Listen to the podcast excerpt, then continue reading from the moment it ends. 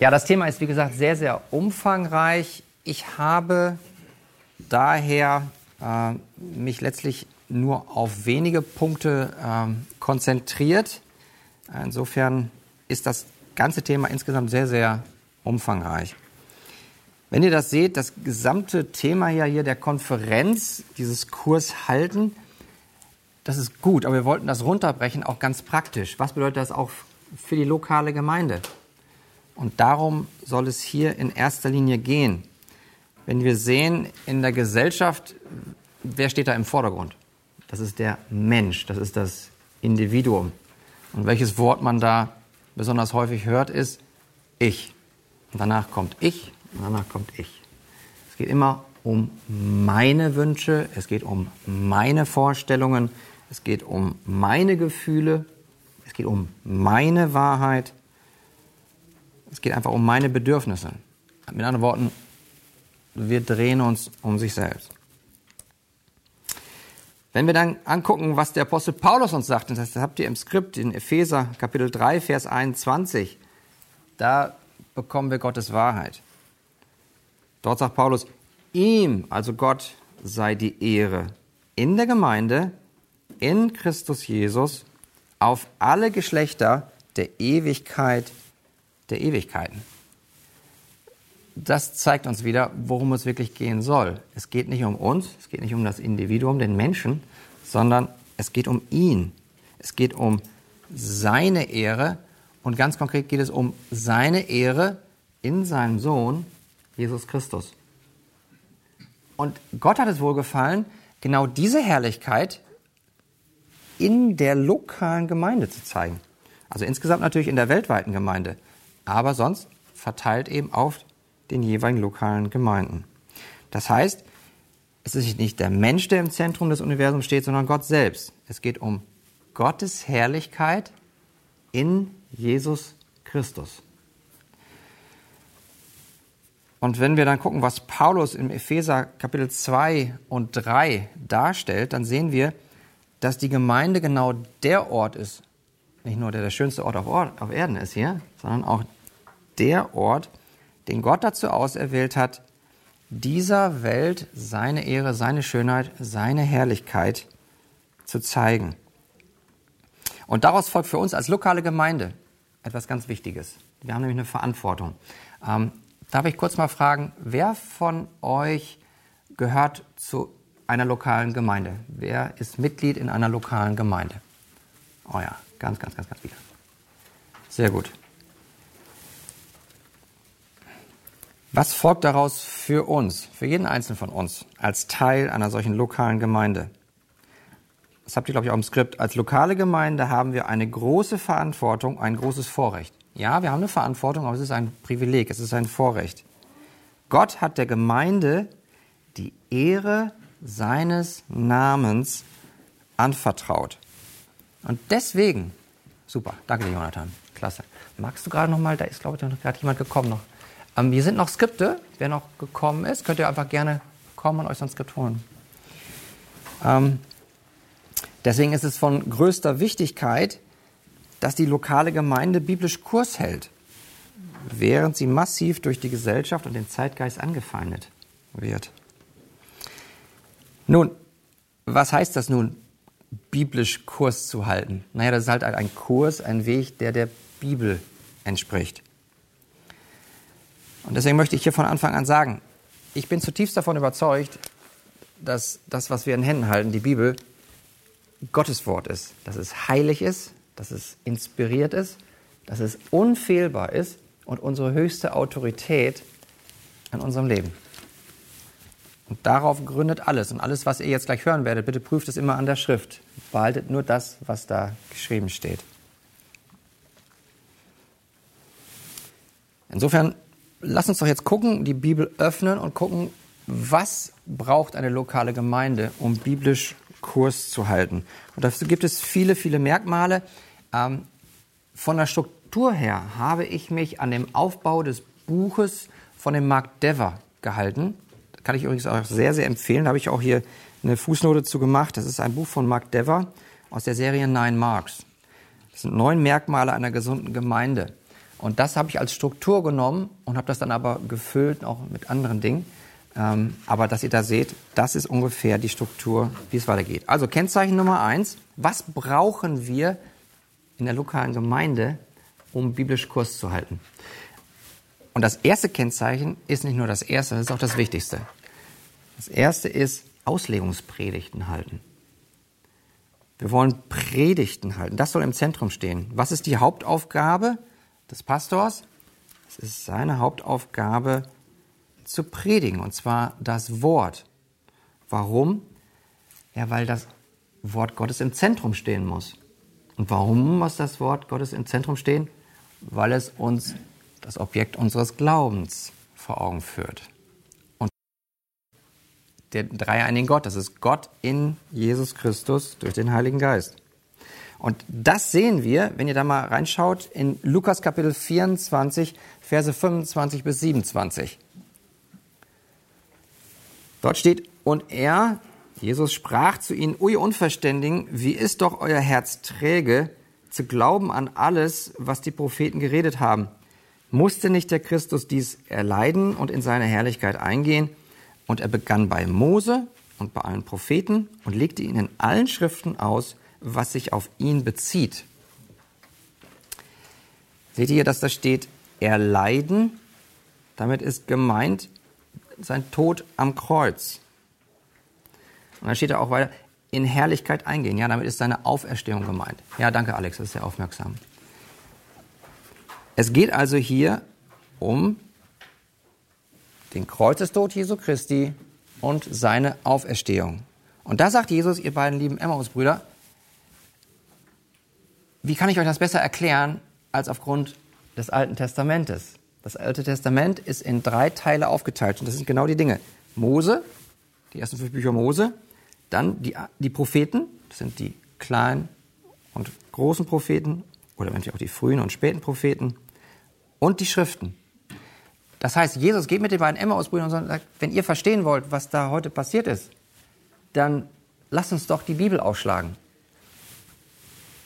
Und Jesus sagt, alles, was ihr dort lest, bezieht sich auf mich, Jesus Christus, den Sohn Gottes. Also müssen wir, wenn wir biblisch Kurs halten wollen in der lokalen Gemeinde, Gottes Wort verkündigen. Und das ist eine Botschaft, die drei Dinge uns nahebringt. Nämlich, wem wir glauben sollen, das ist Gott. Auch was wir glauben sollen, das ist seine Botschaft. In kurz, das Evangelium. Was ist das Evangelium? Ganz in kurz. Gottes Rettungshandeln in der Person und im Werk Jesu Christi. Das soll die Botschaft sein. Und in welcher Form wollen wir das machen? In Form einer Auslegungspredigt. Also, was ist denn nun eine Auslegungspredigt?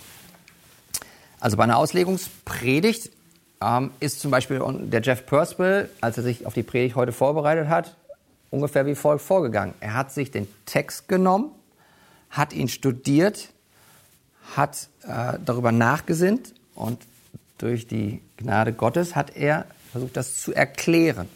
Das steht da geschrieben. A. Das ist die Aussage des Textes. Und wenn er diese Aussage, die Hauptaussage des Textes gefunden hat, dann muss das auch der Hauptpunkt, die Hauptaussage der Predigt sein. Das heißt, ich setze mich mit dem Text auseinander, finde die Bedeutung, lege es aus und dann ist diese gefundene Hauptaussage des Textes, also des Wortes, dann auch gleichzeitig die Hauptaussage der Predigt, die ich dann auf der Kanzel verkündige. Das heißt, die Auslegungspredigt ist eine Art der Predigt, bei der die Hauptaussage der Predigt immer identisch ist mit der Hauptaussage des Bibeltextes. Und ich möchte hier nicht falsch verstanden werden, ich habe nichts gegen Themenpredigten. Ähm, ich möchte nur, dass wir verstehen, was der Unterschied ist. Bei einer Themenpredigt, da geht es darum, ähm, wenn beispielsweise äh, ich jetzt ein Thema vorbereite, wie zum Beispiel Ehe, dann gucke ich mir bestimmte Texte an und Wenn ich aber mir die Texte anschaue, dann habe ich schon ein gewisses Vorverständnis. Ich weiß schon, worüber ich sprechen möchte. Ich möchte über Ehe sprechen, über das wunderbare Bild von Ehe. Und dazu suche ich mir Texte und fasse die alle zusammen und dann mache ich dazu eine Themenpredigt. Das ist in Ordnung, das ist gut. Der Punkt ist nur, dass dann der Kniesel häufig dazu neigt, sich seine Lieblingsthemen rauszusuchen. Er spricht über Ehe, über Familie, über ja, Erwählung finde ich auch ganz toll und die ganzen reformierten Themen. Aber dann würde der Kniesel wahrscheinlich nicht bestimmte Themen machen, die vielleicht äh, nicht ganz so einfach wären. Zum Beispiel 1. Petrus 3 hätte ich mir, glaube ich, nicht genommen. Hätte ich mich wahrscheinlich nicht getraut. Aber wenn man von Anfang an durch ein Buch predigt, zum Beispiel komplett durch den 1. Petrusbrief, dann kommt man zu Kapitel 3. Und wenn man zu Kapitel 3 kommt und sich dann dort überlegt, was bedeutet das? Dann studiert man so den Text, dass man am Ende eher überrascht ist, oh, was heißt das denn für eine wunderbare Aussage des Textes? Wohingegen bei der Themenpredigt, da weiß ich schon ziemlich vorher, was ich letztlich predigen möchte.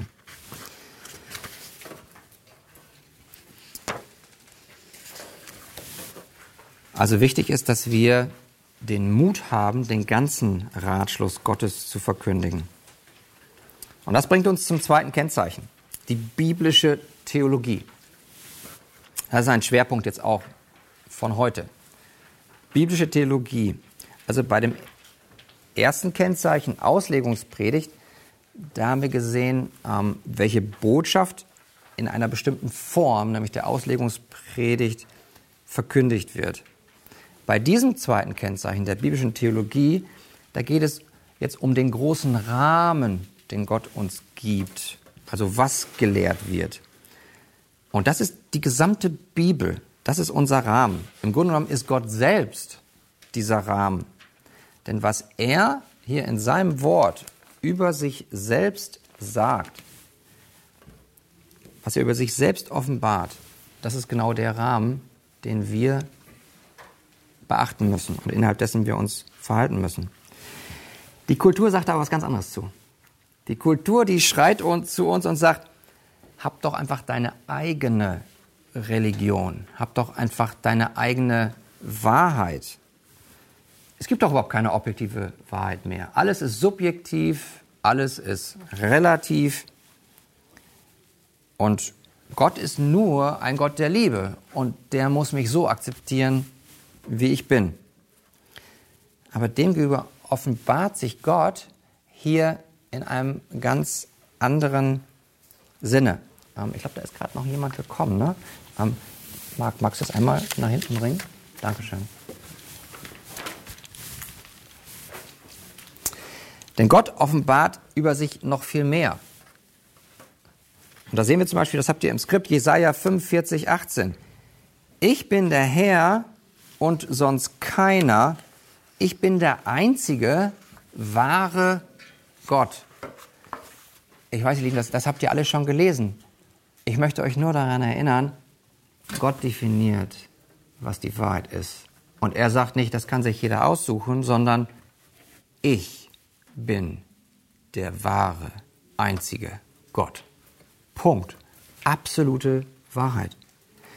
Deswegen sagt Jesus in Johannes 14,6, ich bin der Weg und die Wahrheit und das Leben. Es ist eben nicht einer von mehreren Wegen, sondern ich bin der Weg und ich bin die Wahrheit. Und deswegen sagt er in seinem Gebet in Johannes 17,17, 17, Vater, dein Wort ist Wahrheit. Das heißt, da steht nicht enthält Wahrheit, was weniger wäre, sondern Jesus sagt, dein Wort ist Wahrheit. Und in 1. Johannes 4.8 steht, Gott ist die Liebe. Also Gott hat nicht nur Liebe, sondern er ist die Liebe. Aber ist das jetzt alles? Wie gesagt, die Kultur schreit zu uns und sagt mir, ja, Gott ist doch die Liebe und er muss mich akzeptieren, weil es ist ja sein Job. Er ist ja Liebe. Nein, Gott offenbart von seinem Charakter ganz genau, was er darunter zu verstehen haben möchte, was Liebe ist, was seine Liebe ist. Und dass er nicht auf Liebe reduziert werden darf, sondern er ist so viel schöner, so viel herrlicher. Das sehen wir zum Beispiel im zweiten Buch Mose, Kapitel 34, 5 bis 7, das habt ihr auch im Skript. Da kam der Herr in einer Wolke herab und trat dort zu ihm und rief den Namen des Herrn aus. Und der Herr ging vor seinem Angesicht vorüber und rief, das, sagt der Herr jetzt. Der Herr spricht von sich selbst.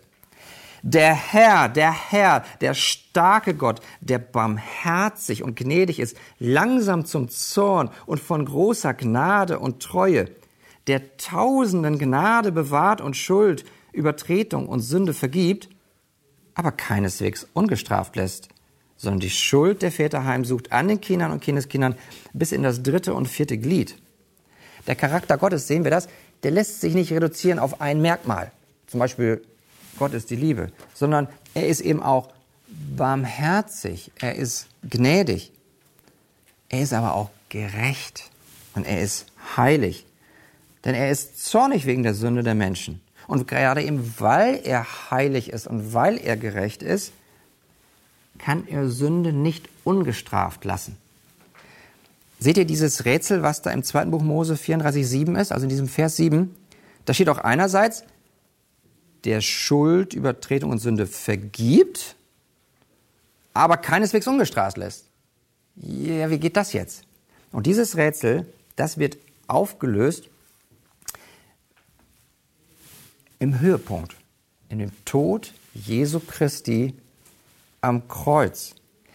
Am Kreuz sehen wir nämlich ganz viele wunderbare Charaktereigenschaften Gottes. Einerseits ist Gott heilig, und gerecht. Der Lohn der Sünde ist Tod. Also weil Gott heilig ist, muss er Sünde hassen und deswegen muss er gegen die rebellierenden Menschen vorgehen. Das ist aufgrund seines heiligen Charakters so. Deswegen haben wir auf der einen Seite Todesstrafe. Auf anderen Seite ist er aber auch voller Gnade und Barmherzigkeit. Und in Römer 6, 23 steht dann, die Gnadengabe Gottes ist das ewige Leben. Sehen wir, wie, Todesstrafe und ewiges Leben beides haben.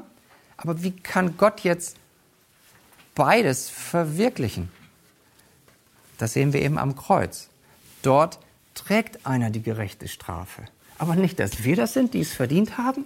Das ist unser Herr, Jesus Christus.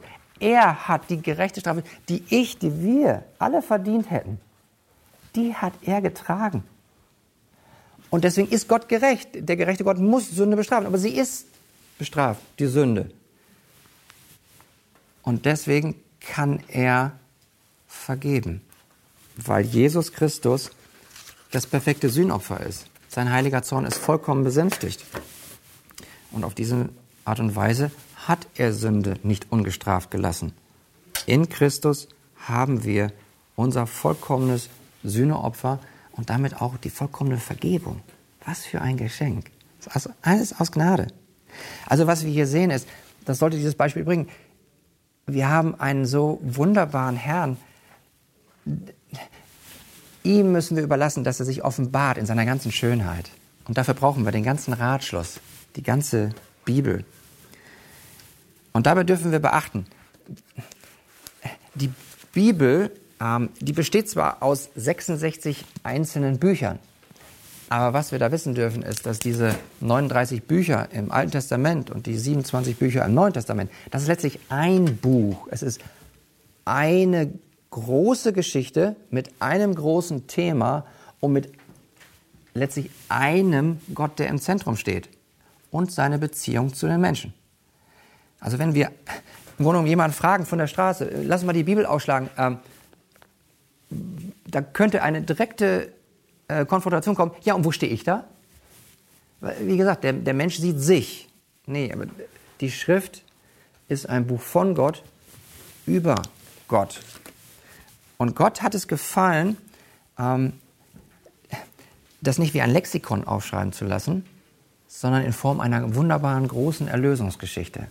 Und das ist mir wichtig, dass wir das einmal neu begreifen. Und ich möchte euch daran erinnern, dass wir hier eine wunderbare Erlösungsgeschichte haben. Eine, eine Geschichte, die man auch vereinfacht in vier Kapitel aufteilen kann. Kapitel 1 ist, das habt ihr im Skript, die Schöpfung. Ne, da sehen wir so, wie alles wunderbar ist. Die ersten beiden Kapitel der Bibel, erste Buch Mose. Dann schlagen wir das große zweite Kapitel auf in dieser großen Erlösungsgeschichte und dann kommt der Sündenfall ab 1. Buch Mose Kapitel 3. Kapitel 3 dieser großen, wunderbaren Erlösungsgeschichte ist dann die Erlösung. Fängt im 1. Buch Mose Kapitel 3, Vers 15 an und hört im letzten Vers der Bibel in der Offenbarung in Kapitel 21 auf. Und am Ende sehen wir dann Kapitel 4, die Vollendung. Das heißt, da gucken wir uns insbesondere die Offenbarung an. Warum ist jetzt diese Erlösungsgeschichte für uns so wichtig, wenn wir Kurs halten wollen? Das ist deswegen so wichtig, weil der Zeitgeist und die Kultur, die Gesellschaft uns Folgendes zuruft. Geschichte hat überhaupt keinen Sinn. Schon gar keinen übergeordneten Sinn, dass da irgendwie alles zusammenhängen soll. Das ist doch alles Zufall. Wir sind doch auch Zufallsprodukte. Gott sagt, nee, nee, guck dir mal mein Wort an. Da gibt es eine ganz wunderbare große Erlösungsgeschichte. Die Kultur sagt, ja, das, das, das, das drückt uns nieder, das macht uns klein. Wir werden unterdrückt. Aber das ist falsch. Wenn wir uns diese große Erlösungsgeschichte angucken, dann werden wir sehen, dass diese große Erlösungsgeschichte uns nicht unterdrückt, sondern uns befreit. Das ist eine Befreiungsgeschichte.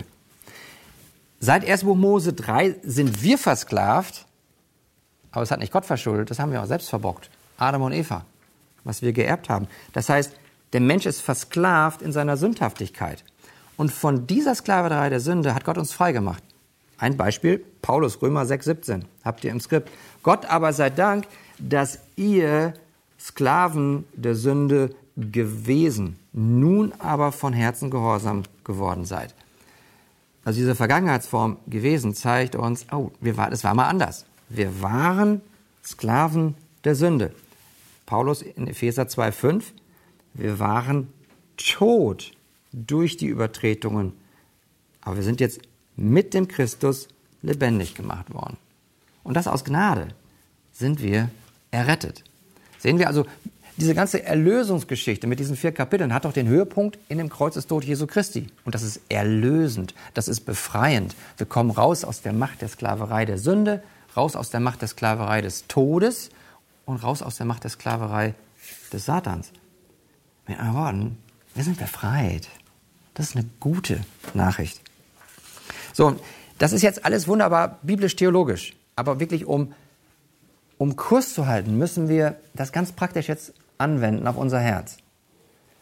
Und das ist immer meine Bitte. In erster Linie geht es um unser eigenes Herz.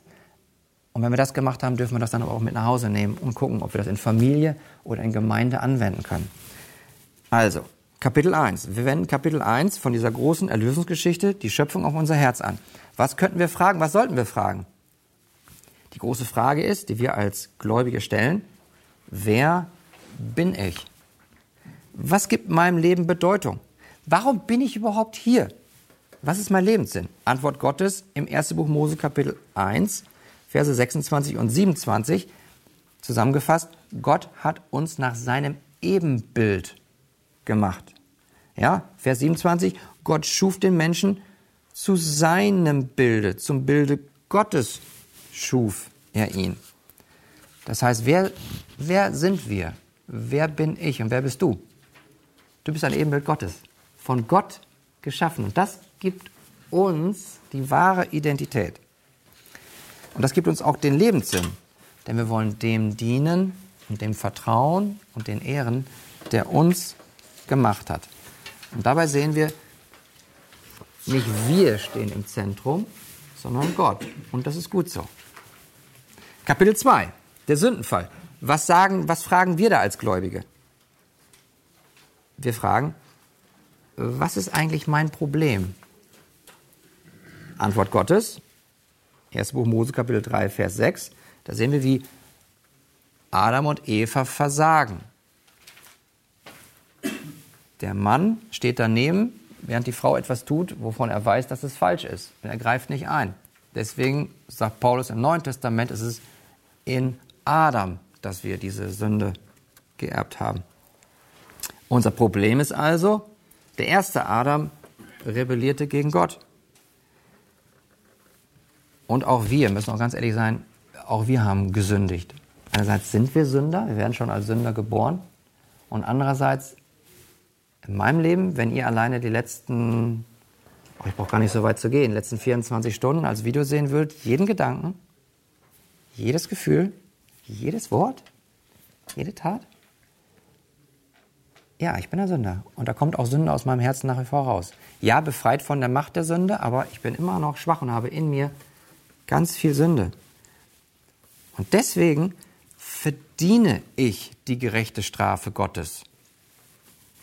Ich verdiene zu sterben. Ich verdiene sowohl körperlich zu sterben als auch geistlich, ewiglich getrennt zu sein von Gott. Also nicht nur die Welt ist gefallen, sondern auch wir sind gefallen und kommen vom Kurs ab wegen unserer Sünde. Kapitel 3, die Erlösung. Was fragen wir als Gläubige? Wo finde ich Erlösung? Wo finde ich die Lösung in ihm? Er ist die Lösung. Er Lösung. Er ist die Lösung. Christus ist die Lösung. Denn er ist der Same, der von der Frau kommt. 1. Buch Mose, Kapitel 3, Vers 15. Da habt ihr schon den Prototypen des Evangeliums.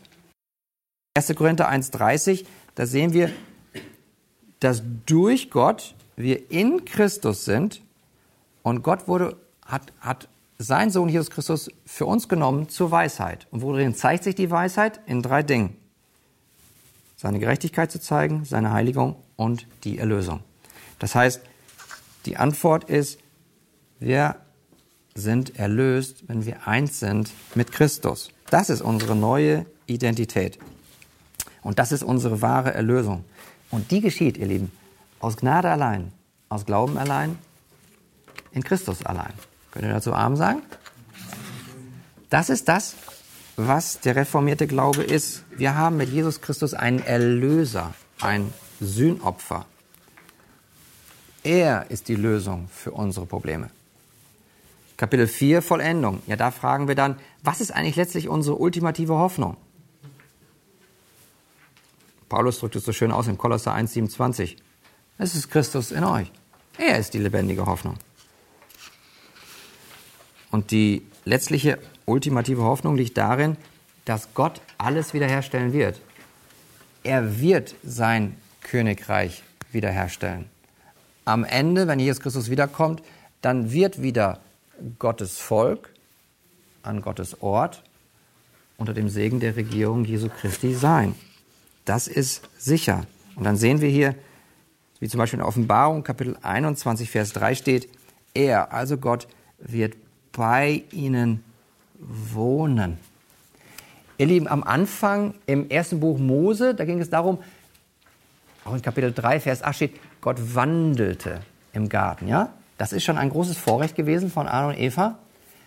Aber neue Erde, neuer Himmel ist das noch viel besser. Er wandelt nicht nur, er wohnt unter uns. Ja, das ist herrlich. Und so wird das sein. So, und diese große Erlösungsgeschichte, die müssen wir im Hinterkopf haben. Das ist, das ist der Rahmen für unsere praktische Theologie, wenn wir standhalten wollen und Kurs halten wollen. Und das nehmen wir jetzt mit zum dritten Kennzeichen.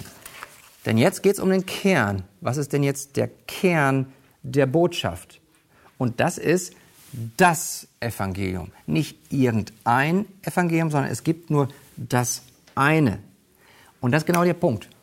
Weil die Kultur und Gesellschaft uns ruft, oh, ich habe mal hier ein Angebot für dich. Ich habe die Botschaft, ich habe noch eine andere Botschaft. Und wenn dir die nicht gefällt oder wenn du dich anders fühlst, habe ich hier übrigens noch Botschaft 3. Frage ist, was ist deine Botschaft? Welche Botschaft hast du im Herzen? Und welche Botschaft verkündigst du? Ist unsere Botschaft wirklich biblisch? Ist es wirklich die alte, gute, rettende Botschaft von Jesus Christus? Oder lassen wir uns von der Gesellschaft beeinflussen und dann sagen wir zu den Menschen, du kannst dich selbst erlösen. Du musst nur auf deine Gefühle achten. Mach nur alles das, was dir gut tut, wo du denkst, dass es gut tut. Du kannst dich selbst erlösen. Und da sagt Gott hier ganz klar, nein, das geht so nicht. Dann, dann werden wir nicht Kurs halten können. Er sagt ganz klar, Markus Kapitel 1, Vers 1, Anfang des Evangeliums von Jesus Christus, dem, dem Sohn Gottes. Da habt ihr das. Evangelium, Evangelion, das ist die gute Nachricht.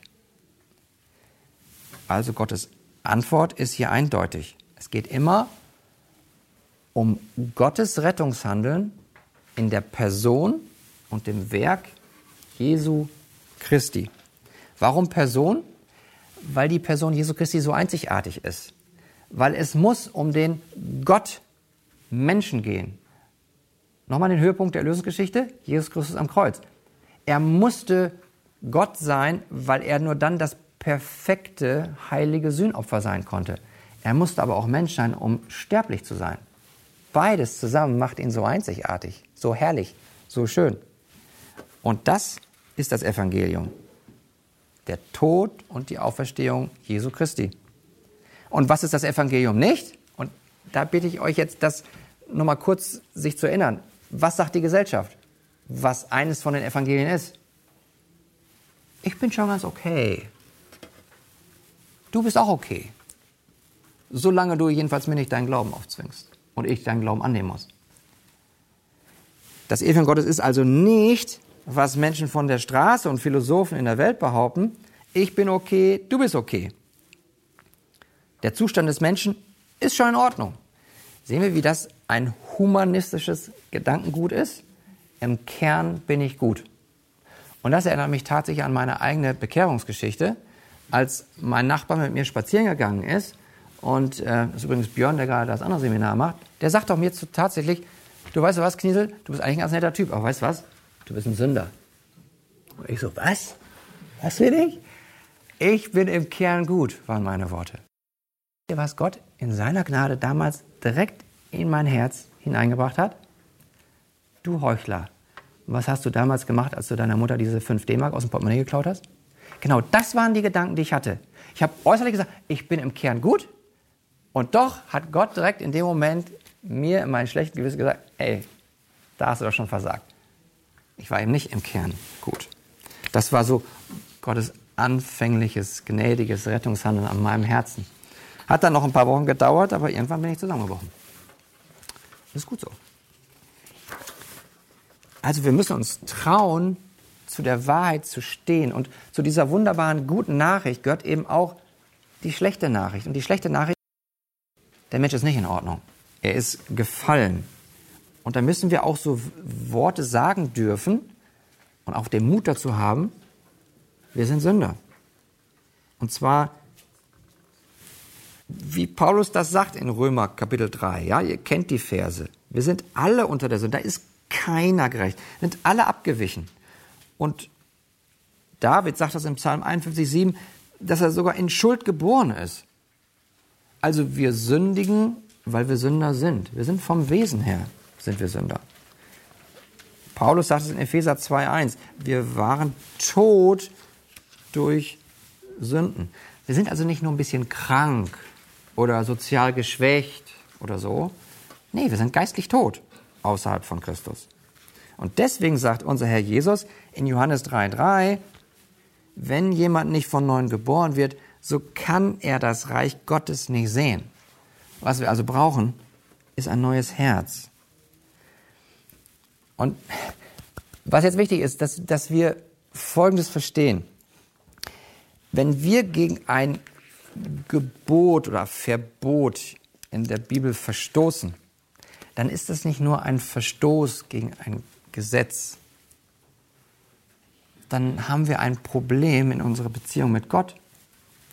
Weil, wie Paulus das auch sagt, das Wort ist heilig und ist gut. Und es spiegelt exakt den Charakter Gottes wider. Mit anderen Worten, Gott ist heilig und deswegen ist auch sein Wort heilig. Sein Wort ist heilig, weil Gott heilig ist.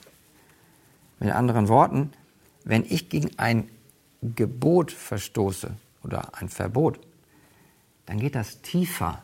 Dann ist das nicht nur ein Regelbruch, sondern ich rebelliere gegen Gott selbst, gegen den Schöpfer, der mich gemacht hat, der eigentlich im Zentrum meines Lebens stehen sollte. Er ist doch mein Erlöser. Und deswegen kann David im Psalm 51, Vers 6 sagen, an dir allein habe ich gesündigt.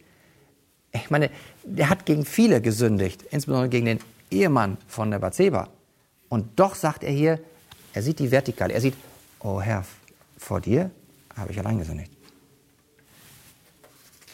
Und das wünsche ich mir für mich, natürlich für uns alle, dass wir diesen Mut zu haben, dass wir nicht nur die Bibel als ein Regelwerk sehen, sondern da steht, ein persönlicher Gott dahinter, der uns liebt, der uns seiner Gnade begegnen möchte, aber er will auch, weil er heilig ist, uns heiliger machen.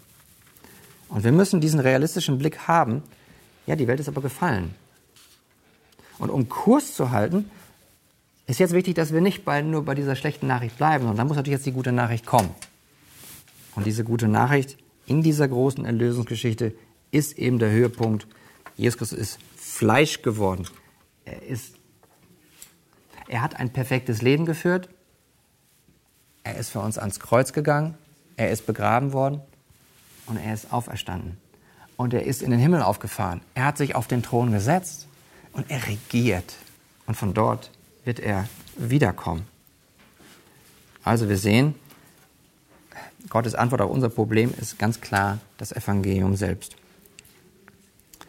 Und wenn wir biblisch Kurs halten wollen, dann müssen wir uns vor Augen halten, wozu Jesus Christus in diese gefallene Welt gekommen ist. Das ist nicht in erster Linie, um Wunder zu tun. Wenn er Wunder getan hat, dann schaut man in den Kontext. Dann war es immer, um darauf hinzuweisen, wer er ist. Ja, wer kann wohl solche Wunder tun? Es ging immer nicht um das Wunder, sondern um den, der dieses Wunder vollbracht hat. Jesus sagt in Markus Evangelium Kapitel 10, Vers 45, denn auch der Sohn des Menschen ist nicht gekommen, um sich dienen zu lassen, sondern um zu dienen und sein Leben als Lösegeld zu geben. Jesus hat am Kreuz mit seinem Blut bezahlt. Blut steht für Leben. Er hat sein Leben hingegeben für dich und für mich. Er hat uns freigekauft. Das war das Blutgeld, das Lösegeld aus unserer Sklaverei der Sünde. Das ist die gute Nachricht. Es geht also nicht um Selbsterlösung, sondern es geht um Erlösung in Christus. Und diese zerbrochene Beziehung, die macht Gott wieder heil in Jesus Christus. Und das bringt uns jetzt zum nächsten Kennzeichen. Wir haben jetzt darüber gesprochen, was ist das objektive Erlösungswerk? Das war vor gut 2000 Jahren. Es ist objektiv wahr, absolute Wahrheit. Ob ich das glaube oder nicht glaube, es bleibt die Wahrheit. Aber wie kommt das jetzt in mein Leben? Und das bringt uns jetzt zum vierten Kennzeichen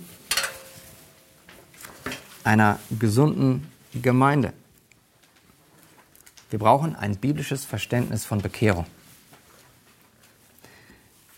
Vorher ging es darum, welche, um welche Botschaft geht es. Und natürlich, wir machen das in der Form der Auslegungspredigt. Es geht um die Botschaft. Aber jetzt geht es darum, wie wird diese Botschaft überhaupt aufgenommen von dem Hörer? Wie geht das? Und ich sage euch, zu den schmerzhaftesten Aufgaben puh, eines Pastors ist, einem Menschen hinterherzugehen, der meint, er wäre schon bekehrt. Ich weiß nicht, ob ihr das nachvollziehen könnt. Es ist so schwer, jemanden nachzugehen und dann mit ihm zu sprechen, der davon überzeugt ist. Wieso? Ich bin damals nach vorne gegangen, da war so ein Altarruf, ich habe sogar einen Zettel ausgefüllt und ich habe ein Übergabegebet gesprochen. Und ich bin schon seit vielen Jahren hier in der Gemeinde. Aber sehe ich in den letzten Jahren ein verändertes Leben von dir? Ein Leben, das Christus vom Charakter ähnlicher wird? Und ich habe ein Gespräch mit einem Mann geführt. Und er sagt, ja klar. Ich sage, kann ich mal mit deiner Ehefrau sprechen? Und dann haben wir die Ehefrau dazu geholt und ich sage genau das Gegenteil. Das nicht, das nicht, das nicht, das nicht, das nicht, das nicht, das nicht, das nicht. Irgendwann mal Buße darüber getan? Nee. Versteht ihr? Wir müssen aufpassen, dass wir nicht meinen, oh, lass uns viele in die Gemeinden reinholen. Ja, nur ganz viele Bekehrungen haben. Der Schuss geht nach hinten los.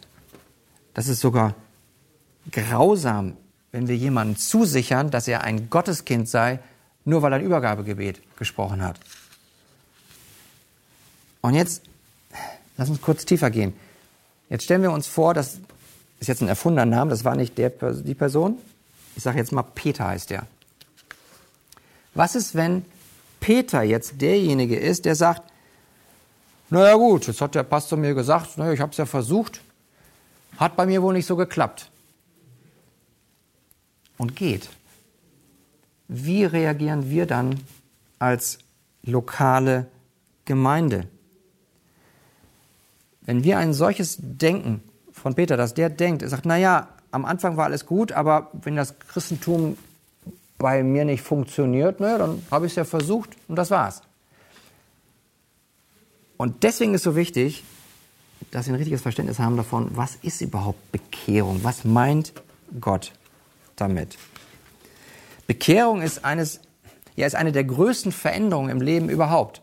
Ganz kurz gesagt, Bekehrung, damit meine ich Wiedergeburt, Buße, Glaube.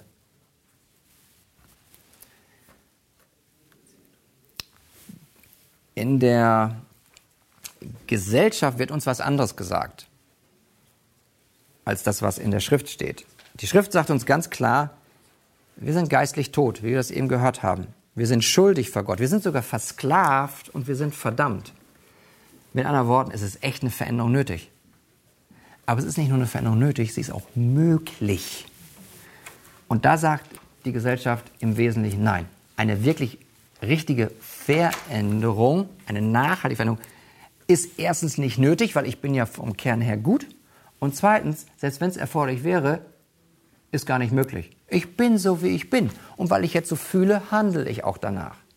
Versteht ihr? Also Mainstream, Gender, das ist die, letztlich die Argumentation, die gemacht wird. Gott sagt aber, eine solche Veränderung ist möglich. Ist möglich. Und wenn ihr mal kurz Johannes 3 nehmt, ihr habt da auch im Skript ähm, ein paar Verse zu. In Johannes Kapitel 3, da steht in Vers 3, Jesus antwortet und sprach zu ihm, Wahrlich, wahrlich, ich sage dir, wenn jemand nicht von neuem geboren wird, so kann er das Reich Gottes nicht sehen. Der Parallelvers in Vers 5.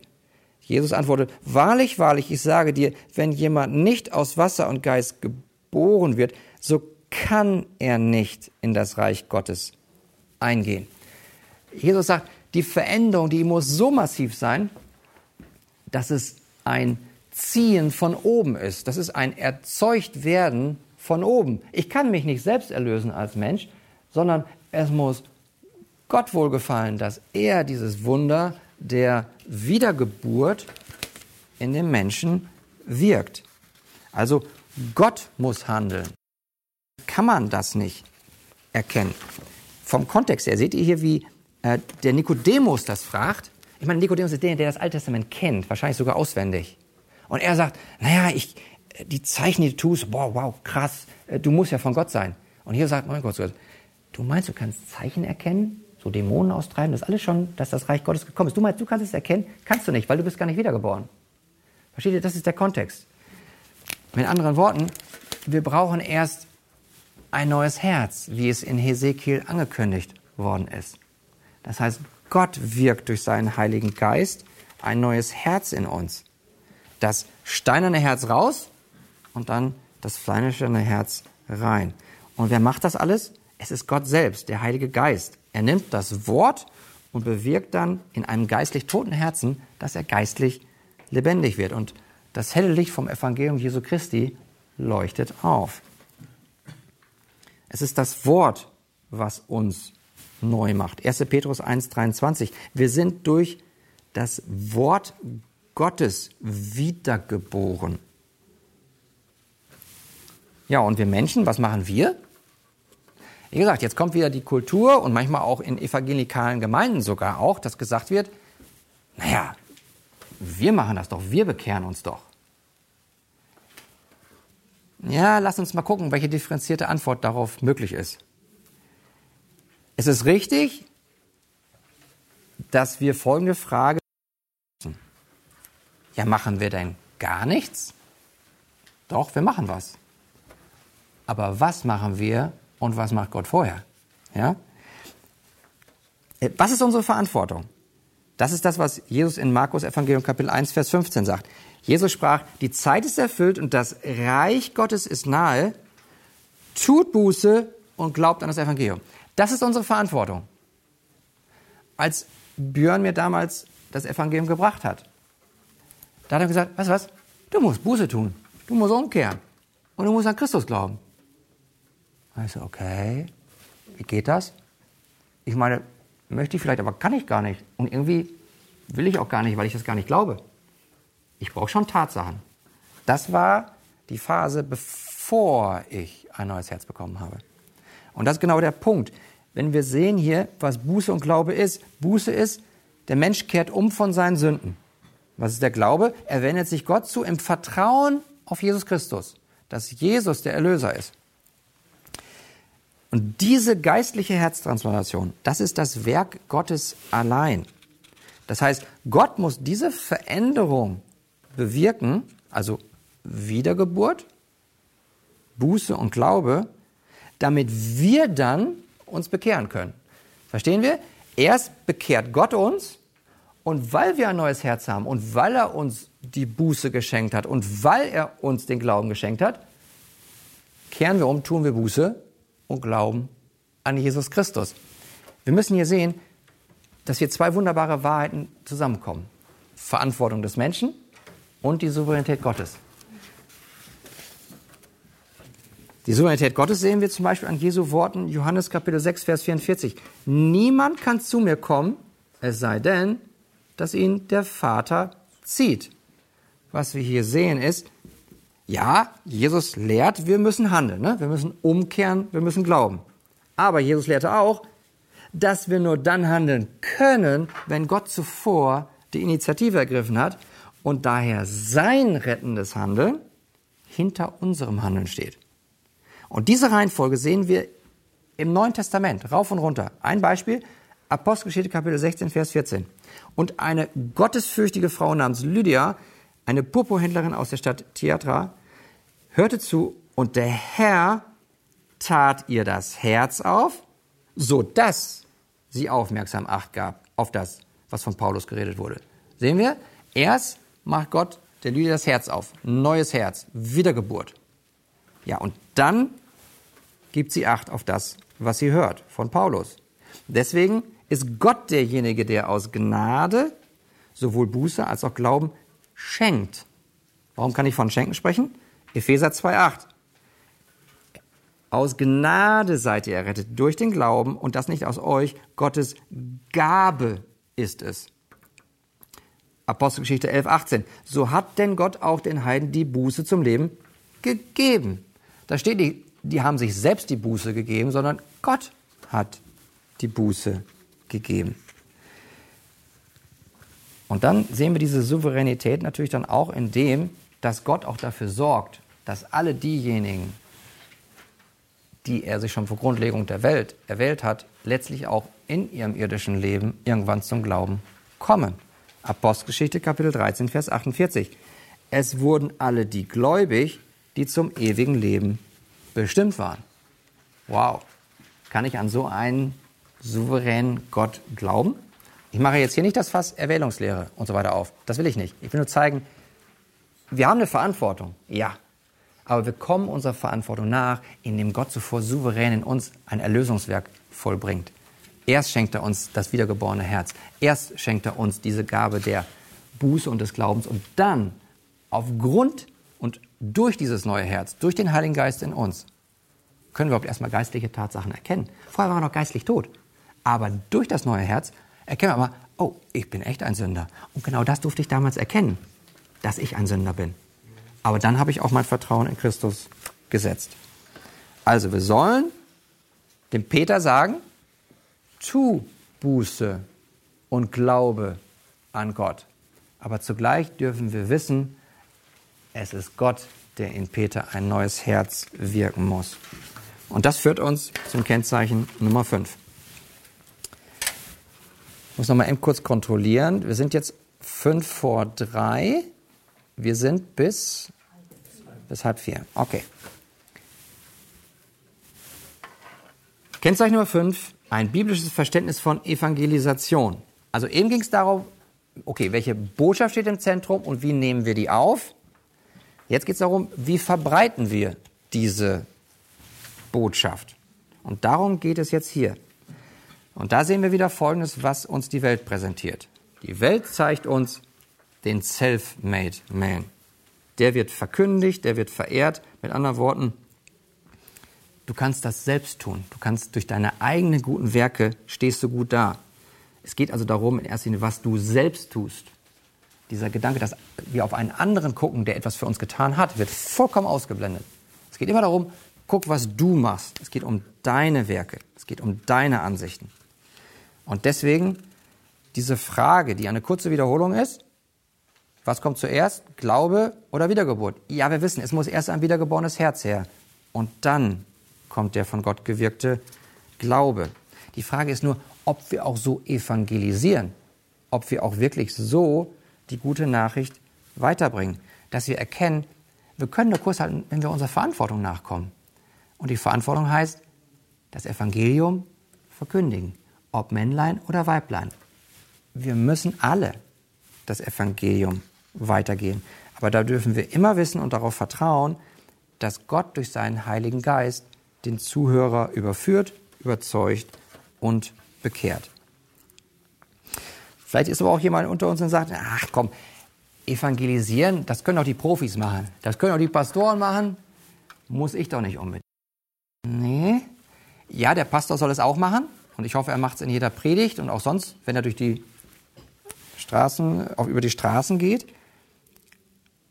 Es ist ja auch richtig, dass auch ein Paulus das gemacht hat. Deswegen habt ihr Römer Kapitel 1, Verse 14 und 15, wo er sagt, ich bin ein Schuldner sowohl den Griechen als auch den Barbaren, sowohl den Weisen als auch den Unverständigen. Darum bin ich bereit, so viel an mir liegt, auch euch in Rom das Evangelium zu verkündigen. Natürlich hat das der Apostel Paulus gemacht. Aber ist er es wirklich nur allein? Und sind es nur die Pastoren allein? Nein. Apostel Kapitel 8, Vers 4. Diejenigen nun, die zerstreut worden waren, zogen umher und was machten sie? Sie verkündigten das Wort des Evangeliums. Das ist die junge Jerusalemer Gemeinde, die wurde zerstreut.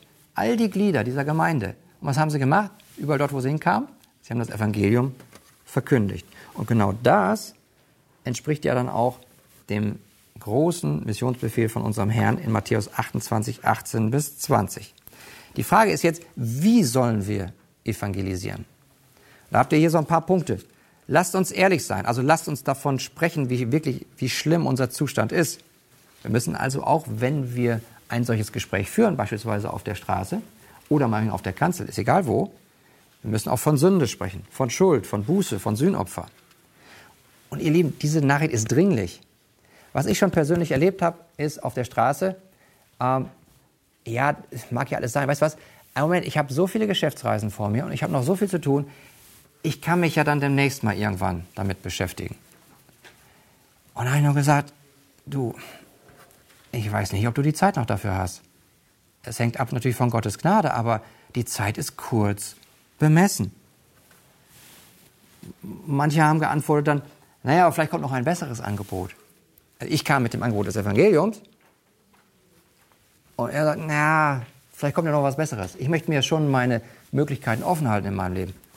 Es gibt kein besseres Angebot als Jesus Christus, als den einzigen Weg zum Vater. Und lasst uns freudig dabei sein. Denn Gesundheit, es lohnt sich. Dieses Zitat von Jim Elliot finde ich nach wie vor wunderbar.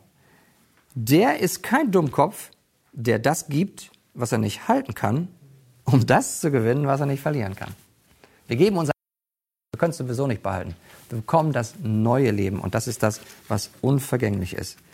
Und deswegen ist es so schön, dass wir uns klar machen, wenn wir evangelisieren, dann haben wir etwas zu präsentieren, was gut ist, was wir gewinnen.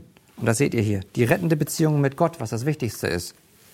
Wir gewinnen Vergebung. Es geht um Freiheit, nicht um Sklaverei. Es geht um Freiheit aus der Sklaverei. Es geht um Gemeinschaft mit Gott und mit anderen Menschen. Es geht um Sicherheit, um Hoffnung und letztlich geht es um jeden geistlichen Segen in Christus.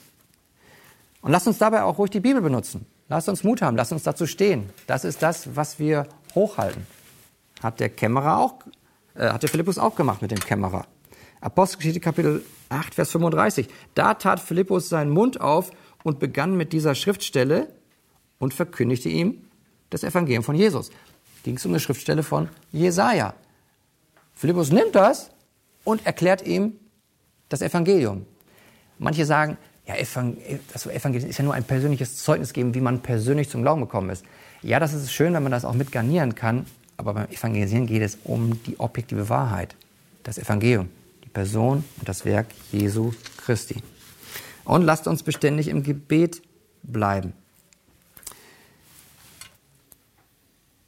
Also seid ermutigt, ihr Lieben. Unsere Aufgabe ist es einfach nur, das Evangelium treu zu verkünden. Und er ist dann derjenige, der die Frucht bringt. Ihm dürfen wir vertrauen. Das bringt uns zu Kennzeichen Nummer 6. Ein biblisches Verständnis von Gemeindemitgliedschaft. Das ist auch ein heißes Eisen. Ähm, weil in der Gesellschaft, da heißt es doch, ach, Gemeindemitgliedschaft, das brauchen wir doch jetzt wirklich nicht. Und auch sich verbindlich eine Gemeinde einordnen, unterordnen, nee, das brauchen wir nicht. Will ich auch gar nicht, weil ich bin ja so im Zentrum, ich bin schon ein toller Typ. Ja, also diese, dieses selbstzentrierte oder wie man manche auch sagen, dieses narzisstische, dieses sich selbst liebende, sich, sich selbst bewundernde, das steht im Vordergrund. Und da will man autonom sein. Da will man autark sein, also unabhängig. Man will unverbindlich sein. Und andererseits wollen auch viele einfach dieses einsame Leben führen als einsamer Wolf. Weil dann kann man schön in der Komfortzone bleiben, kein anderer konfrontiert einen, ist so schön einfach. Und ihr Lieben, dieses Denken, das schwappt immer mehr in die Gemeinden hinein.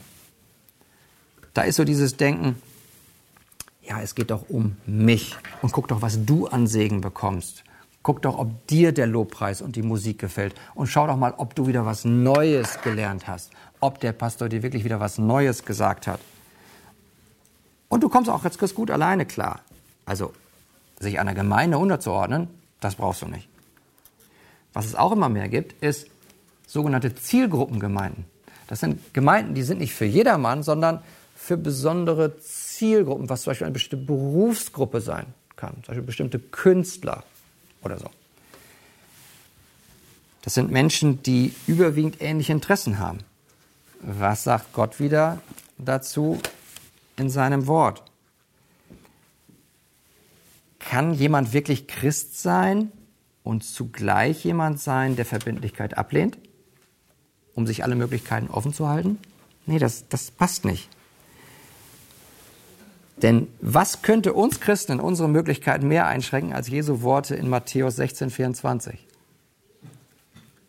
Da sprach Jesus zu seinen Jüngern, wenn jemand mir nachkommen will, so verleugne er sich selbst und nehme sein Kreuz auf sich und folge mir nach.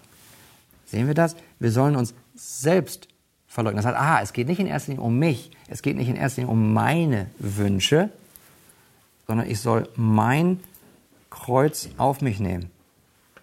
Das heißt, als Christen können wir nicht Kurs halten, wenn wir in unserer Komfortzone bleiben und uns keine anderen Menschen in der Gemeinde ans Bein äh, heften, sag ich mal. Ja, was bedeutet Gemeinde? Dass wir gemeinsam durchs Leben gehen. Ah, ja, aber der andere hat doch vielleicht Lasten. Die muss ich vielleicht noch tragen. Exakt. Das ist Christusnachfolge.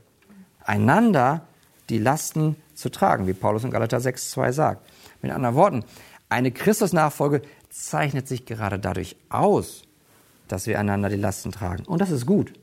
Das ist gegenseitige Fürsorge und Seelsorge. Das heißt, wenn wir Christus nachfolgen in der lokalen Gemeinde, dann wollen wir die ganzen einander im Neuen Testament leben. Und dabei ist jetzt wichtig, dass wir kurz sagen, was ist überhaupt Gemeindemitgliedschaft? Also was ist Gemeinde? Gemeinde ist nicht das Gebäude, ihr Lieben so, so sehr wie ich dieses äh, Steingebäude äh, mag, heißt das nicht, dass das die Gemeinde ist. Wir versammeln uns hier. Das ist das Entscheidende. Also Gemeinde ist letztlich eine feste Gruppe von Menschen, das habt ihr im Skript, die bekennen und erkennen lassen, dass sie aus Gnade erlöst worden sind. Das ist die neutestamentliche Gemeinde. Und wenn man das ganz strikt definiert, dann ist es, ist Gemeinde das folgende eine örtliche, lebendige, liebevolle Versammlung von gläubigen Menschen, die sowohl Christus als auch einander verpflichtet sind. Das Wort verpflichtet ist wichtig. Wir haben eine Verantwortung. Wir verpflichten uns gegenüber Gott und dem Einzelnen. Und Mitgliedschaft bedeutet dann, dass diese gläubigen Menschen sich in einer lokalen Gemeinde anderen Jüngern Jesu Christi verbindlich anschließen. Das Wort verbindlich ist wichtig. Streng genommen, definiert, Mitgliedschaft ist letztlich eine Unterordnung unter die Bestätigung und Beaufsichtigung einer Ortsgemeinde. Das heißt, wenn ihr Mitglied einer lokalen Gemeinde seid, dann ordnet ihr euch dem unter, dass die anderen Glieder euch bestätigen dürfen im Glauben, aber auch an eure Seite kommen dürfen und sagen, ähm, ich möchte dich gerne auch beaufsichtigen. Das sind zwei super positive Begriffe. Ähm, das würde jetzt zu weit führen, das noch weiter auszuführen. Ich kann euch da sehr äh, auf die Bücher von Nein Marx verweisen. Also was gehört zu einer Gemeindemitgliedschaft? Glaube und Taufe. Das sind die zwei Dinge, wenn wir Aufnahmegespräche haben wollen nach einem Mitgliedskurs, dann geht es uns in erster Linie darum, glaubt er? Ich, ich, ich kann nicht in sein Herz reinschauen, aber ich kann mir das sagen, wie sein Leben aussieht. Ich kann zuhören und er muss bekennen und daraus muss klar werden, ja, er hat einen Erlöser, er glaubt an das Evangelium. Und wenn er das auch vor der Gemeinde bekannt hat, also sich hat taufen lassen, dann haben wir die zwei Eingangsvoraussetzungen für jemanden, der neu in eine lokale Gemeinde möchte. Und warum sollten wir das tun? Warum sollten wir denn diese Verbindlichkeit? Das ist wichtig, weil wir müssen doch wissen, wer diese anderen sind. Mit wem sollen wir denn sonst die anderen, also diese ganzen Einander im Neuen Testament erfüllen? Deswegen ist so wichtig, dass wir einander kennen, dass wir miteinander das Leben teilen. Ist auch nicht nur für mich, für jeden von uns wichtig. Ein, ein Gedanke aus Hebräer Kapitel 13, Vers 17. Da steht, gehorcht euren Führern und fügt euch ihnen, denn sie wachen über ihre Seelen als solche, die einmal Rechenschaft ablegen werden. Wachen ist nicht kontrollieren. Wachen ist bewachen. Im Englischen heißt es schon to guard. Das heißt behüten, beschützen, sein Leben geben für, damit ja nichts an das Schaf rankommt. Und ich kann euch nur sagen, ich bin kein Verfechter von, kommt möglichst viele alle in diese Archegemeinde, weil ich muss Rechenschaft geben für jedes einzelne Schaf vor unserem Herrn. Das ist eine große Bürde. Und dann sage ich aber, ich kann nur Rechenschaft geben über zum Beispiel Bernd, wenn, wenn Bernd bereit ist, verbindlich sie einzubringen und mit mir sein Leben zu teilen. Wenn wir gemeinsam der Heiligung nachjagen, wenn wir gemeinsam leben in dieser lokalen Gemeinde. Verstehen Sie? Der Bernd muss sich identifizieren. Er muss sagen, ich glaube an Jesus. Das habe ich auch in der Taufe bekannt. Und ich feiere auch mit euch Abendmahl und erinnere mich gemeinsam mit euch an das Werk Jesu Christi und ich lebe mein Leben mit euch. Deswegen ist dieses sich verbindlich einzubringen super wichtig. Wisst ihr, wir haben auch viele Besucher hier und die kommen und die gehen und gerade jetzt in dieser ganzen Covid-Zeit war super herausfordernd. Wer gehört eigentlich jetzt wirklich dazu? Wem muss ich Rechenschaft geben? Also für wen muss ich Rechenschaft geben? Und da hilft es so sehr, wenn man sagt, ah, ich gucke mir noch mal eben kurz die Mitgliederliste an und versuche sie hinter der Maske zu erkennen und sagen, wow, lass uns das Leben erteilen. Versteht ihr? Das ist so wichtig. Wir müssen, also jeder einzelne von uns muss wissen, ähm, wer Teil der Gemeinde ist. Und nur dann können wir ja auch das Ziel erreichen, was ihr hier seht im 1. Korinther Kapitel 14, Vers 12. Gott gibt uns allen Geistesgaben. Geistesgaben sind dazu da, um zu erbauen. 1. Korinther Kapitel 14, Vers 12. Also auch ihr, da ihr eifrig nach Geisteswirkungen trachtet, strebt danach, dass ihr zur Erbauung der Gemeinde Überfluss habt. Also was ist das Hauptziel der Geistesgaben? Erbauung. Wie kann ich aber jemanden erbauen, wenn ich den anderen nicht kenne? Deswegen ist wichtig Gemeindemitgliedschaft. Wir erbauen, wie machen wir das? Indem wir ermutigen, trösten und ermahnen. Und dabei dürfen wir wissen, dass Wachstum, ihr Lieben, ein Wachstum im Glauben, ein Gemeinschaftsprojekt ist. Und das ist was Schönes, dass wir das gemeinsam tun dürfen. Das heißt, der Glaube ist nicht eine rein individuelle Angelegenheit, wie uns die Kultur das weismachen will, sondern es geht um die Gemeinde als Ganzes. Es ist ein Vorrecht und eine wunderbare Hilfe in der Christusnachfolge. Und das bringt uns zum Kennzeichen Nummer 7, Gemeindezucht. Hier kann ich jetzt schneller drüber gehen. Ich möchte nämlich gleich auch noch zu einem kleinen Teil kommen, wo ihr noch Fragen stellen könnt oder Anmerkungen habt. Ich habe euch hier sehr viel im Skript gelassen. Das könnt ihr in Ruhe zu Hause durchlesen. Es geht einfach im Wesentlichen darum, ähm, wozu sind wir als Christen untereinander verpflichtet? Sollen wir uns nur ermutigen oder dürfen wir uns auch ermahnen? Dürfen wir mal auf etwas hinweisen, was in unserem Licht in Ordnung ist? Und da sagt doch die, die Gesellschaft immer, nee, nee, nee, pass mal auf, das ist mein privates Leben. Gott sagt aber in seinem Wort sogar irgendwo, bekennt einander die Sünden. Das heißt, dürfen wir in der Gemeinde alles dulden? Jedes Verhalten, was die Welt zum Beispiel feiert?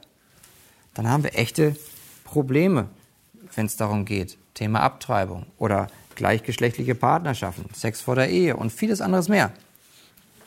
Das sind Themen, wo wir in der lokalen Gemeinde darüber sprechen müssen. Und wenn da jemand sagt, er sei ein Bruder oder Schwester im Herrn und du guckst in das Leben rein und du sagst, nee, das sind nur schlechte Früchte, dann muss man darüber sprechen dürfen.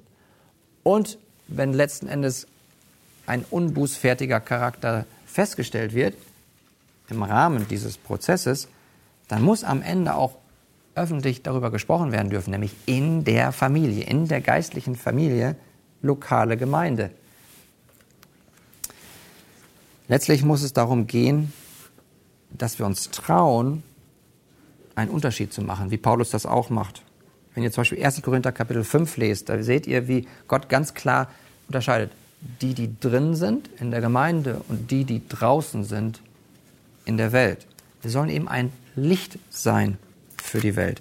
Und dann seht ihr hier den Zweck der Gemeindezucht. Sünde soll aufgedeckt werden. Ähm, letztlich geht es dabei darum, die Seele zu erretten, weil das ist zum Besten für die ausgeschlossene Person und es schützt letztlich auch alle, alle anderen Gemeindemitglieder. Und wir wollen ein gutes und salziges Zeugnis sein vor der Welt. Und letztlich ist das alles zur Ehre Gottes. Ähm, zum Grundverständnis habe ich euch unter B ein paar Punkte gegeben. Ähm, da ist es im, im Wesentlichen so, dass wir als Christen ein wunderbares Vorrecht haben, dass wir nämlich Gott präsentieren hier und repräsentieren. Und dabei können wir eben versagen. Und deswegen ist wichtig, dass wir dann liebevolle Geschwister haben, die an unsere Seite kommen. Ihr Lieben, dieses ganze Thema Gemeindezucht ist sehr herausfordernd, aber letztlich geht es darum, es ist ein Liebesinstrument. Geistlich reife Personen sollen an die Seite von demjenigen kommen, der auf die schiefe Bahn gekommen ist. Und wir wollen ihm helfen. Wollen ihm helfen, dass Gott ihn zur Buße leitet und dass er umkehrt. Und deswegen seht ihr hier unter den Voraussetzungen für die Ausübung der Gemeindezucht, wofür man viel Liebe und viel Weisheit braucht, dass es nur um Sünde gehen kann, die öffentlich sichtbar ist. Wenn es nämlich nicht öffentlich ist und noch im ganz kleinen Kreis ist, dann gehe ich doch erstmal alleine zu dem hin. Ne? Das ist Matthäus 18. Erstmal unter vier Augen. Wenn er nicht hört, dann nimm noch einen dazu. Dann macht es unter sechs Augen oder acht Augen. Hört er aber nicht darauf, dann nimm die Gemeinde dazu. Das ist also ein Prozess. Und das ist ein Prozess, wo viele Tränen fließen. Kann ich mal sagen. Und es ist sehr herausfordernd. Aber wie herrlich ist das, wie wenn wir, wie wir es vor einer Woche hier in dieser lokalen Gemeinde äh, verkünden durfte, dass eine Person, die vor zwei Jahren ausgeschlossen war wegen Ehebruch, ist umgekehrt. Der Mann hat ihr vergeben. Sie ist wieder vereint mit ihrem Mann. Und wir haben sie mit Liebe und Gnade wieder aufgenommen, weil sie Buße getan hat. Sie hat sich bei ihrem Ehemann entschuldigt, sie hat sich bei der Gemeinde entschuldigt und sie hat sich bei Gott entschuldigt. Und wer sind wir, dass wir nicht vergeben? Aber da, da konnte man diese Schönheit erkennen, dieses Instrumentes. Es dient dazu, in viel Weisheit, Wahrheit und Liebe einen Menschen zur Umkehr zu bringen. Das bringt uns zum Kennzeichen Nummer 8. Wunsch nach geistlichem Wachstum. Das ist auch sehr umfassend. Letztlich geht es darum, zwei Dinge wieder. Wir haben eine Verantwortung, wir müssen wachsen, wir sollen wachsen. Das sagt Petrus Im 2. Petrus Kapitel 3, Vers 18, da steht eindeutig, wachst in der Gnade und in der Erkenntnis unseres Herrn Jesus Christus. Kurze Anmerkung, immer mehr hört man in der Gesellschaft auch in, inzwischen auch in evangelikalen Gemeinden, oh, eigne dir ja nicht zu viel Wissen ein, ja nicht zu viel Theologie, das macht dich ja nur, das pafft dich ja nur auf, da bist du nur aufgebläht und, und stolz. Ihr Lieben, wenn wir in der Liebe zu Gott wachsen sollen, was das höchste Gebot ist, brauchen wir mehr Erkenntnis von dem, wer Gott ist. Also muss ich doch die Selbstoffenbarung Gottes lesen, studieren. Umso mehr ich Gott erkenne, desto mehr kann ich ihn lieben lernen. Und desto mehr ich Gott liebe, auch einander, den anderen, meinen Nächsten. Also, es ist gut, wenn wir unserer Verantwortung nachkommen, zu wachsen. Und letztlich dürfen wir dann doch wissen, dass Gott wieder derjenige ist, der in seiner souveränen Gnade diesen Wachstum schenkt. Ähm, eine, eine Stelle dazu äh, im 1. Thessalonicher Kapitel 3, Vers 12.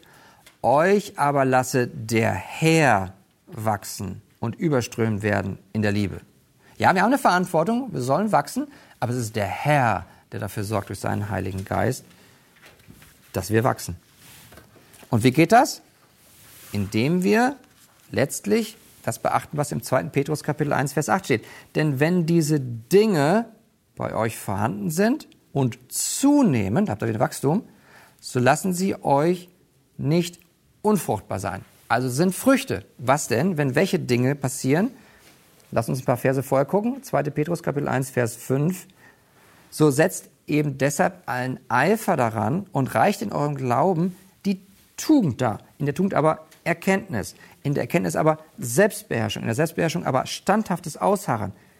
Im Ausharren aber Gottesfurcht. In der Gottesfurcht Bruderliebe. In der Bruderliebe Liebe. Sehen wir diese ganzen Eigenschaften.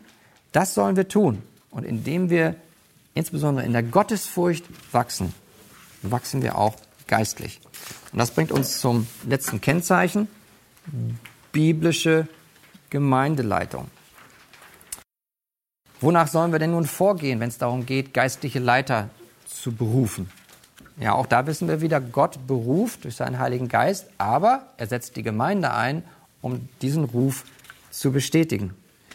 Und da ähm, geht es letztlich darum, dass wir Leiter finden, denen es um die Verherrlichung Gottes geht, um die Ehre Gottes, weil das ist sein erklärtes Ziel.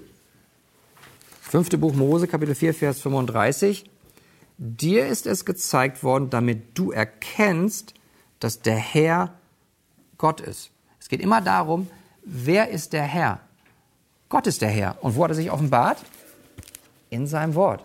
Und da sehen wir an ganz, ganz vielen Stellen, dass er immer sagt, das habe ich gemacht, damit du erkennst, damit ihr erkennt, dass ich der Herr bin. Und wir brauchen geistliche Leiter, und das gilt übrigens auch für jedes einzelne Glied der Gemeinde, der eins auf, eins auf dem Herzensziel hat, die Ehre Gottes. Und deswegen ist jetzt wichtig, dass bei diesem Thema wir kurz darauf eingehen, ähm, welchen Kontext haben wir hier? Ich habe die Frage im Skript gelassen. Wer hat das letzte Wort in der Gemeinde? Ist es der Bischof? Ist es der Papst, die Synode, diese Konferenz vielleicht? Oder ist es der Pastor? Oder ist es vielleicht eine Gruppe von Gemeindegliedern? Nein, wenn wir uns das, die Schrift angucken, dann sehen wir, dass das Neue Testament uns ganz klar lehrt, es ist die Gemeinde, die letzten Endes das letzte Wort hat. Ganz wichtiger Text dazu ist Matthäus Kapitel 18, Verse 15 bis 17. Da geht es darum, am Anfang, ja, wenn jemand gegen dich etwas hat, sprich es unter vier Augen. Dann nimm noch jemand dazu, wenn er nicht hört. Aber dann, Vers 17, hört er aber auf diese nicht, so sage es der Gemeinde. Hört er aber auch auf die Gemeinde nicht, so sei er für dich wie ein Heide. Also wer hat letztlich das letzte Wort? Nicht nur bei der Gemeindezucht aber auch bei allen Dingen. Es ist letztlich die Gemeinde. Und das ist eine große Verantwortung, die wir haben. Und das möchte ich euch mitgeben. Fühlt euch dadurch ermutigt. Es sind nicht die Pastoren, diejenigen, diejenigen, die das letzte Wort haben, sondern es ist jeder von uns. Wir sind eine Gemeinde, eine lokale Gemeinde. Und deswegen sind wir alle dafür verantwortlich, welche Botschaft am Sonntag verkündigt wird. Ihr Lieben, wenn wir diejenigen sind, die zuhören, haben wir eine Verantwortung. Und wenn da oben auf der Kanzel etwas gepredigt wird, was dem Wort Gottes nicht entspricht, dann gehen wir danach zu dem Pastor mit ganz viel Liebe hin und versuchen mit ihm darüber zu sprechen. Aber wenn ich nichts mache und bleibe sitzen, dann mache ich mich schuldig. Ja, das ist unsere Verantwortung. Was gelehrt wird, haben letztlich wir zu verantworten. Ich möchte damit schließen, dass es natürlich Gott auch gefällt, dass er uns gewisse Entscheidungskriterien gibt. Ja, es gibt biblische Qualifikationen für geistliche Leiter. Das habe ich euch da in, ins Skript auch reingeschrieben. Ähm, Im 1. Timotheus Kapitel 3 zum Beispiel. Und da möchte ich nur eine Sache rausgreifen. Ähm, wenn wir überlegen, wer könnte geistlicher Leiter werden, dann sage ich als erstes immer, geht erstmal drei Monate zu ihm nach Hause. Gucken, wie er mit seiner Frau umgeht, wenn er eine Frau hat, wenn er mit seinen Kindern umgeht. Ähm, besonders dann, wenn er unbeobachtet ist. Versteht ihr? Weil dann sieht man, wie er vom Charakter ist. Denn, so sagt Paulus, einer, der seinem eigenen Haus gut vorsteht und die Kinder in Unterordnung hält, mit aller Ehrbarkeit, das ist gut. Aber wenn jemand seinem eigenen Haus nicht vorzustehen weiß, wie wird er für die Gemeinde Gottes sorgen? Ihr Lieben, das soweit dazu. Das sind neun Merkmale. Das ist jetzt ein Einblick gewesen darin, wie können wir Kurs halten, wie können wir gesund bleiben. Ähm, aber es soll auch noch die Gelegenheit dazu sein, wenn ihr was auf dem Herzen habt, ähm, dass ihr gerne auch Fragen stellen dürft oder Anmerkungen habt. Was sagt ihr dazu, zu diesen Kennzeichen? Oder was ist für euch eine besondere Herausforderung? Gerne. Ähm, erstmal Dankeschön, dass das hm. Gute Frage. Die Frage ist, wann sollte man denn eine Gemeinde verlassen? Ja, das ist eine sehr gute Frage, sehr herausfordernd. Dazu müsste ich jetzt, glaube ich, erst ein bisschen länger zuhören und, und gucken, was hast du schon unternommen? Hast du ähm, wahrscheinlich das festgestellt schon seit mehreren Monaten, vielleicht sogar Jahren und du bist diesen Prozess der Kommunikation gegangen mit, den, mit der Gemeindeleitung? Wurde darauf eingegangen, wurde nicht darauf eingegangen? Ähm, sind sie offen dafür, sich mit der Schrift auseinanderzusetzen? Ähm, das ist ein Weg, den ich erst gehen würde. Ich würde immer erst gucken, ich bete für sie, ich segne sie, ich bin liebevoll, respektvoll zu ihnen. Und komme dann, aber vielleicht auch mit jemand anderen dazu und zu sagen, Pastor, dürfen, dürfen wir mit dir über die letzte Predigt sprechen? Das und das hast du gepredigt und wir danken dir, dass du dich vorbereitet hast. Aber können wir noch mal gucken, hier steht doch das geschrieben. Wie, wie passt das zusammen? Ja, und wenn, wenn das ein demütiger Leiter ist, dann sagt er, okay, lass uns drüber sprechen.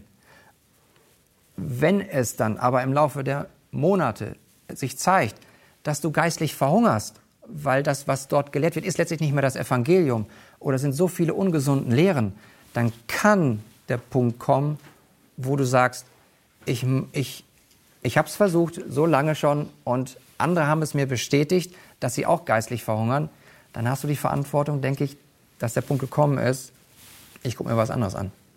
Aber das ist mit ganz viel Weisheit verbunden. Da gibt es keine Ja-Nein-Antwort drauf. Aber danke, gute Frage.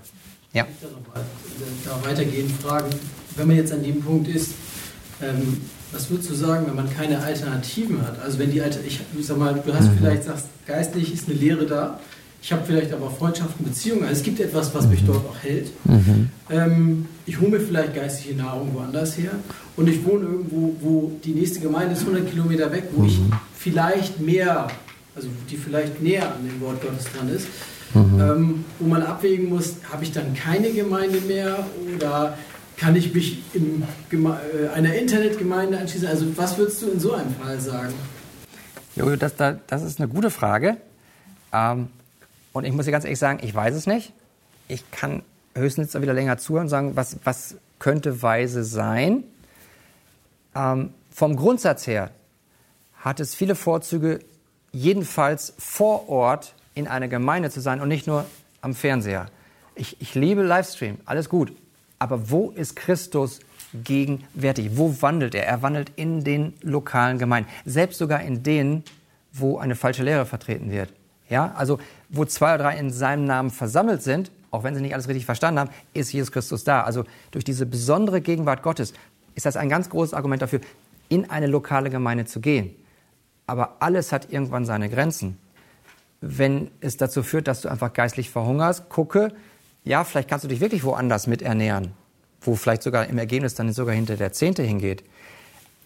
Aber nur Fernsehgemeinde ist auf die Dauer auch nicht das Richtige. Aber man ist da in einem Zwiespalt, weil es ist so weit weg. Genau. Wir haben es tatsächlich schon erlebt, dass Gott es so geführt hat, dass er ihnen einen Job woanders gegeben hat, wo eine gesunde Gemeinde da war. Ist man offen dafür, Herr, du hast mich jetzt hier hingesetzt und ich bin dankbar für dafür, aber hast du vielleicht auch etwas anderes für mich und kannst du für mich Türen öffnen? Du kannst anfangen dafür zu beten, dass Türen aufgehen. Wenn sie aber nicht aufgehen, alle nicht aufgehen, dann ist das auch ein Reden Gottes, dass er sagt, Mensch, du, dann segne ich dich so, dass du dort noch ausharren kannst. Dann hat er noch einen Auftrag für dich dort. Aber das ist von hier aus nicht wirklich zu beantworten. Ja? Wann würden Sie sagen, dass jemand kein wiedergeborener Christ ist, also von, von außen? Wann würde ich sagen von außen, dass jemand kein wiedergeborener Christ ist? Ich glaube, ich würde es nie sagen, ähm, weil ich es nicht weiß, weil nur Gott in das Herz reinschauen kann. Aber wenn ich die Frage etwas erweitern darf, weil wir auch über Gemeindezucht gesprochen haben, Jesus sagt, an den Früchten werdet ihr sie erkennen. Und das, was wir in diesem Rahmen machen, ist, dass wir möglichst viele Gespräche führen. Wenn jetzt zum Beispiel jemand Glied in der Gemeinde ist und es ist ein Leben zu sehen bei ihm, das wirklich unordentlich ist, und das ist jetzt noch freundlich ausgedrückt, dann, wenn wir an die Seite kommen und sehen, da ist kein bußfertiges Herz, da ist kein bußfertiger Wille, weil da ist kein, diese Herzenseinstellung, hey, wenn mich das zur Sünde fällt, dann, dann hau ich mir die Hand ab. soll keiner sich machen. Aber das ist doch ein Bild dafür, ich habe den Willen dazu, ein Gott wohlgefälliges Leben zu führen. So, und wenn ich nicht eine Bereitschaft sehe, dass diese Person von der Sünde ablässt, dann würde ich nicht sagen, du bist nicht wiedergeboren. Aber ich würde ihm, glaube ich, doch sagen, aufgrund dessen, was du mir sagst und das, was mir auch andere Personen bestätigen über dein Leben, kann ich deinem Zeugnis, dass du Jesus Christus liebst und nachfolgst, nicht mehr glauben. Ich kann also nicht mehr bestätigen, dass du, dass dein, dass dein Glaubensbekenntnis wahr ist. Und deswegen ordnen wir uns einer Gemeinde um, die eben auch die Aufgabe der Bestätigung. Wenn wir Abendmahl gemeinsam feiern, dann bestätigen wir im Grunde genommen damit einander, den Menschen, die wir kennen, dass wir im Glauben sind. Insofern, nein, ich würde es einer Person nicht direkt sagen, aber ich würde schon sagen, aufgrund des Lebens, was ich sehe, sind da schlechte Früchte, keine Frucht der Buße. Und deswegen befürchte ich, dass du nicht zum Reich Gottes gehörst. Jakob.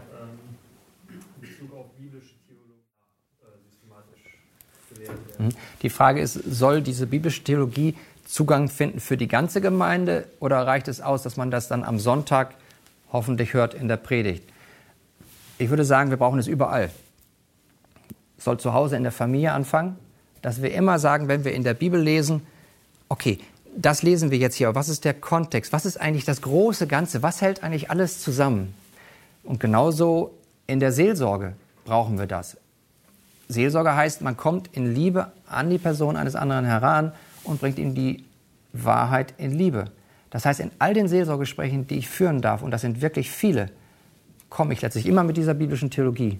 Und deswegen machen wir flächendeckend in der Gemeinde, dass wir unsere Hauskreisleiter schulen, dass wir sie zusammenholen und dass wir darüber sprechen, was das bedeutet, das Evangelium. Und dass da immer Christus im Zentrum steht und dass das im Grunde ein Teil der großen Erlösungsgeschichte ist.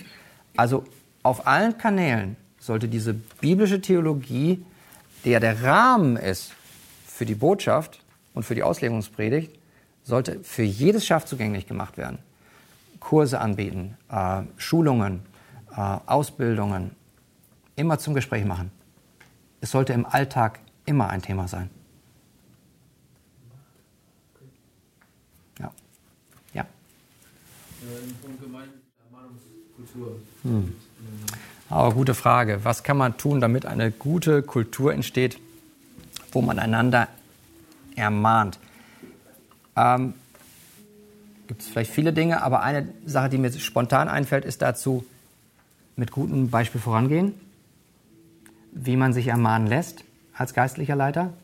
Also ich sage nicht, dass wir wieder eine Showveranstaltung draus machen. Aber wenn es so kommt, dass beispielsweise Alex an meine Seite kommt und sagt, Markus, ähm,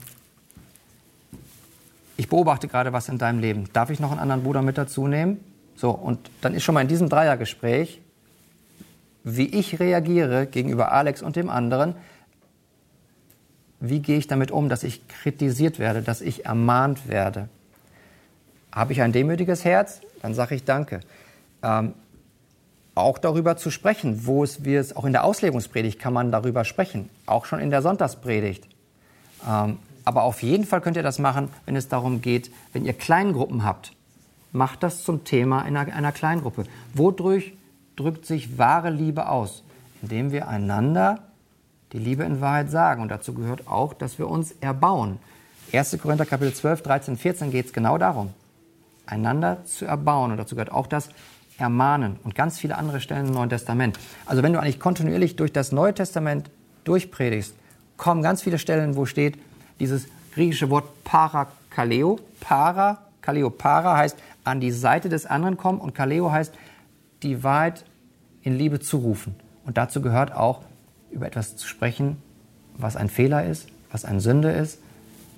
Und da kann ich nur sagen, ja, mit viel, viel Sanftmut und Demut, mach es. Und versuche es selbst vorzuleben. Und das breitet sich dadurch immer mehr aus. Geh mit gutem Beispiel voran, indem du dich selbst ermahnen lässt und auch darum bittest. Du kannst im Hauskreis sagen, ihr Lieben, ich habe euch ganz lieb. Was habt ihr in den letzten drei Monaten in meinem Leben beobachtet? Was würdet ihr sagen, wo es nicht so gut läuft? Ja. Dann hast du schon mal deine kleine Gruppe, kannst du mit ihnen sagen, okay, offen, feuerfrei. Ich weiß, dass ihr mich liebt habt. Sagt es mir auch in Liebe, aber seid offen und ehrlich. Braucht mal Mut. Okay? Super. Ähm, ich glaube, eure Pause ruft schon seit fünf Minuten. Ähm, ich danke euch für eure Bereitschaft, euch das alles anzuhören. Ich wünsche euch von Herzen Gottes Segen, dass ihr das alles mitnehmen könnt in eure eigenen Familien und in eure lokalen Gemeinde. Äh, Gott segne euch.